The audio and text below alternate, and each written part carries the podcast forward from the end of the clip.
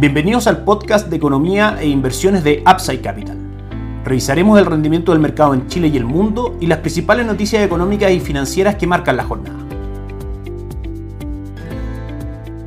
Muy buenos días, ¿cómo están ustedes? Jueves 12 de mayo de 2022, bienvenidos a otra edición más de mercados en Upside Capital. El día de hoy queremos conversar de un tema que hemos desarrollado en las últimas semanas y nos parece que los movimientos de mercado justifican poder analizar este tema con un poco más de detalle. El cobre ha caído un 18% desde principios de marzo cuando tocó máximo histórico cerca de 5 dólares por libra de cobre, principalmente por la especulación de falta de suministro dado el comienzo de la guerra entre Rusia y Ucrania el día de hoy cotiza en 4,08,38, marcando una caída en nuestras pantallas a esta hora aproximadamente del 2.95%. Principalmente la caída se debe en el corto plazo, la última tres semanas, un mes, por aumento de brotes de coronavirus en China. Como sabemos, ellos tienen tolerancia cero a COVID, de manera que atacan los brotes haciendo el cierre de ciudades o de barrios completos y eso por supuesto que dificulta que la actividad manufacturera en China se desarrolle de forma normal. También por otro lado, el cobre es considerado el termómetro de la economía mundial y claramente el alza en las tasas de interés producto del aumento de la inflación en todo el mundo hace que el mercado comience a descontar una menor actividad y por supuesto castigue el precio del cobre. Si nos vamos principalmente a las cifras macroeconómicas de China, nos interesa destacar dos. China es el mayor consumidor de cobre, por eso las destacamos. Primero es que las expectativas de crecimiento de este año cercanas al 5.5% que se habían comunicado al mercado aparentemente están lejos de cumplirse e incluso también eso lo podemos reforzar con la lectura de PMI. Los PMI son unos indicadores que son encuestas que se hacen a los gerentes de compra de las principales 50 empresas de China manufacturera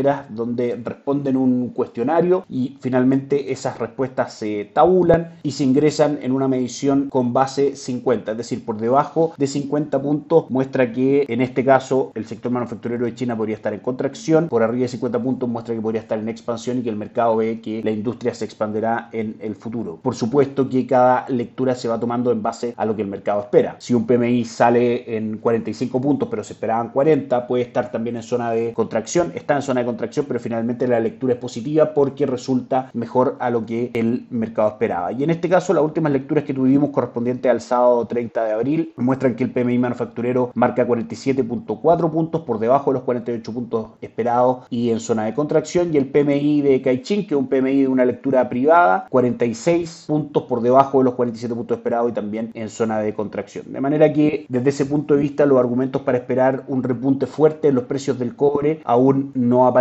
podríamos esperar canales laterales en estos niveles o incluso ir a cotizar en niveles inferiores. Lo que, por ejemplo, ha repercutido en la economía local en alzas del dólar, como hemos visto en las últimas semanas, y por supuesto tampoco ayuda a las arcas fiscales, dado que menor precio del dólar son menos ingresos para Chile, siendo un exportador neto de cobre. También para la economía local, estar muy atentos a los avances que existen en temas de reforma de pensiones, de reforma tributaria y, por supuesto, lo que ya vaya decidiendo la Convención Constitucional respecto a los últimos puntos de esta propuesta constitucional que será plebiscitada en Chile el 4 de septiembre de este año, junto con, por supuesto, las distintas encuestas, cifras macroeconómicas, etcétera, que van apareciendo en la economía local y que, por supuesto, nosotros comentamos aquí en Upside Capital. Vamos a revisar el mercado el día de ayer. El cobre subió un 0.18%, cerrando en 4.24. Sabemos que el día de hoy ha caído fuerte, prácticamente un 3%. A esta hora en nuestras pantallas cotiza en 4.08. El dólar cerró en 862 con algunos retrocesos en línea con el alza del cobre el día de ayer y el IPSA cayó un 0.43%. Vamos al mercado en el mundo que ayer siguió retrocediendo, 1% cayó el Dow Jones en Wall Street, el S&P 500 abajo un 1.65 y el Nasdaq sigue muy muy resentido cayendo un 3.18% en la jornada de ayer. Fue una buena jornada para Europa subiendo un 2.62%, principalmente por las palabras de Christian Lagarde, el comunicado de el Banco Central Europeo, que en general muestran que la inflación debe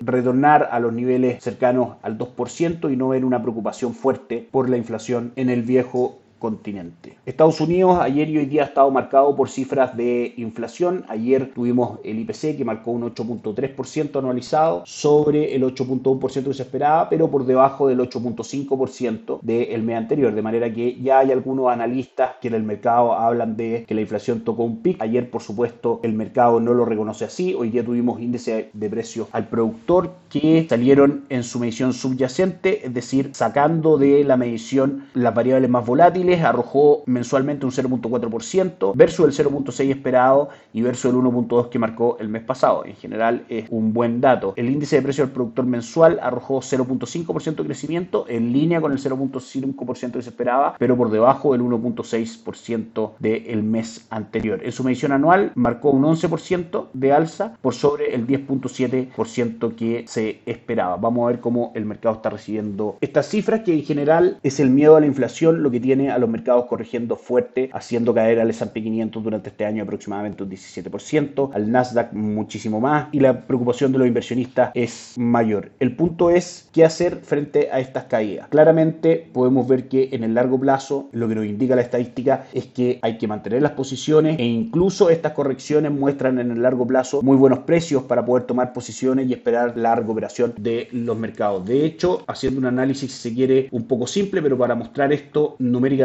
tenemos dos correcciones desde el año 2018 a la fecha. La primera parte aproximadamente en septiembre del 2018 y termina en diciembre de ese año, donde el S&P 500 cae un 22.17%. Si vemos la recuperación del índice después de eso, tenemos un retorno desde fines del 2018 hasta principios del 2020 de un 45.88% desde mínimos anteriores. Luego viene la corrección fuerte caía por el comienzo de la pandemia, donde las acciones se desploman un 35%. Sin embargo, si vemos la recuperación que ha tenido el S&P 500, que claramente ya finalizó, que tuvo desde marzo del 2020 hasta enero de este año, vemos retornos de un 122.94%. Eso es lo que muestra gráficamente la estadística, son datos duros, reales y que por supuesto nos hablan de que la corrección del S&P 500 por la inflación y por el temor de alza de tasa de aproximadamente un 18-20% actualmente, 19.20% nos nos marca el gráfico en este minuto, claramente podría derivar en una recuperación a mediano o largo plazo, donde solamente por llevar a máximos anteriores tenemos un retorno esperado del 19% y de ahí el crecimiento que pueda tener el índice de acciones más importante del mundo S&P 500. Por último, vamos a revisar los mercados rápidamente. 0.64 arriba la bolsa local, el IPSA. En el mundo las acciones caen, Asia retrocede el Nikkei 225 un 1.77, el Hansen de Hong Kong un 2.24 y el índice de Shanghai retrocede también levemente un 0.12. Mala jornada también para Europa, el DAX alemán cae un 0.64 y el Eurostock 600 un 0.75%. Y en Estados Unidos, Wall Street en terreno negativo, Nasdaq abajo un 0.59, S&P 500 cayendo un 0.79 y el Dow Jones un 0.84 también. Estamos en medio de una corrección bajista claramente, es importante mantener la calma, mantener las posiciones e incluso mirar la corrección de los mercados como una oportunidad de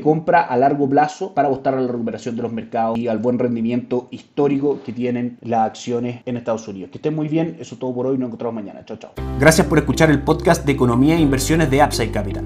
Te invitamos a visitar nuestro sitio web www.upsidecap.cl y contactarnos para brindarte una asesoría objetiva, sin sesgo y con una mirada global para tus inversiones.